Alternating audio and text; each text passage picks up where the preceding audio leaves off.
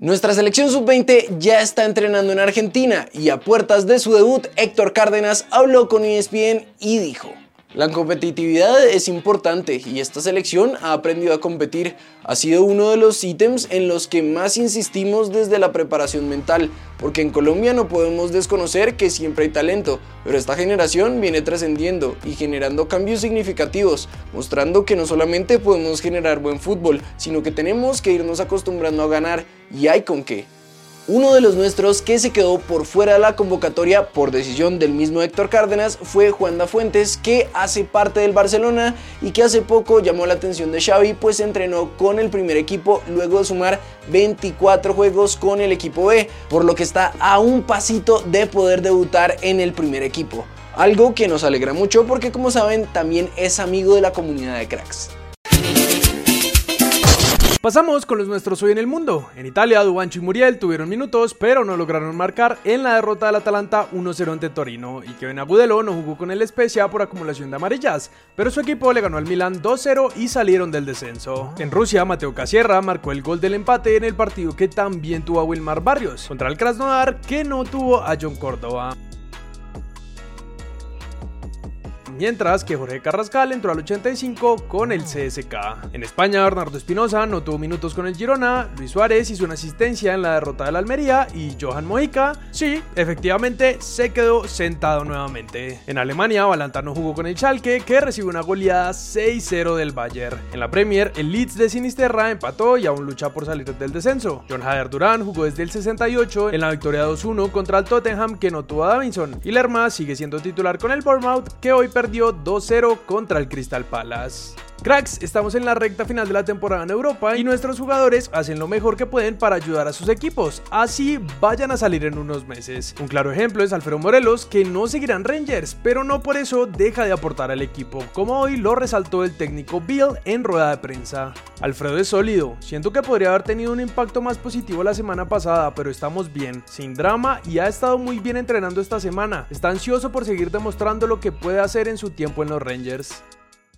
Pasando a nuestro país, el CIES reveló el listado de los 10 jugadores más valiosos en el fútbol colombiano. En lo más alto tenemos a Kevin Mier, arquero de Nacional de 22 años, que está tasado en 5 millones de euros. Lo siguen tres futbolistas con un valor de 3 millones, Junior Hernández de Tolima, Oscar Cortés de Millonarios y Miguel Monsalve de Medellín. Desde el quinto hasta el puesto 10, los jugadores tienen un valor de 2 millones de euros y son José Ortiz de Junior, Daniel Mantilla de Cali, Kevin Castaño de Águilas Doradas, Johan Torres de Juan Manuel Zapata de Envigado y Danovi Quiñones del Once Caldas. En cuanto a los partidos, ayer Águilas Doradas le ganó 2-1 a Envigado, Jaguares y Cali empataron a 1, mientras que Equidad le ganó a Bucaramanga. Hoy Unión Magdalena y Tolima empataron a 1, mientras que Boyacá Chico y Millonarios terminaron con este resultado. Junior versus Pereira acaba de comenzar, así que mañana les contaremos cómo quedó.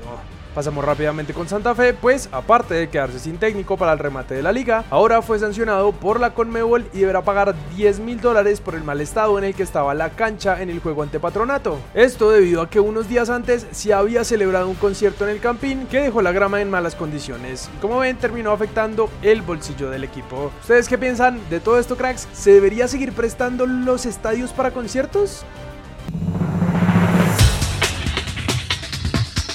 Kevin Salazar termina su contrato con Cali en junio de este año y ya tendría propuestas de dos equipos colombianos y uno de Argentina. En su momento van a saber la versión, seguimos siendo parte del club mientras se ven los descargos, dijo César Haidar sobre las sanciones que le pondría Junior. Así resalta la Liga F de España a Linda Caicedo.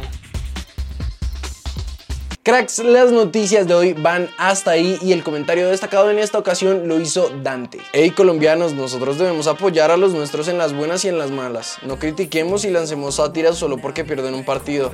Gran parte de nuestros jugadores jueguen bien es por el apoyo que ellos reciben de nosotros. Y bueno, esta es un poco la filosofía que tenemos acá en el canal para hablar mal de otros jugadores, para criticarlos. Hay otros espacios, la mayoría de los medios de comunicación, programas de radio, periodistas de antaño, etc, etc.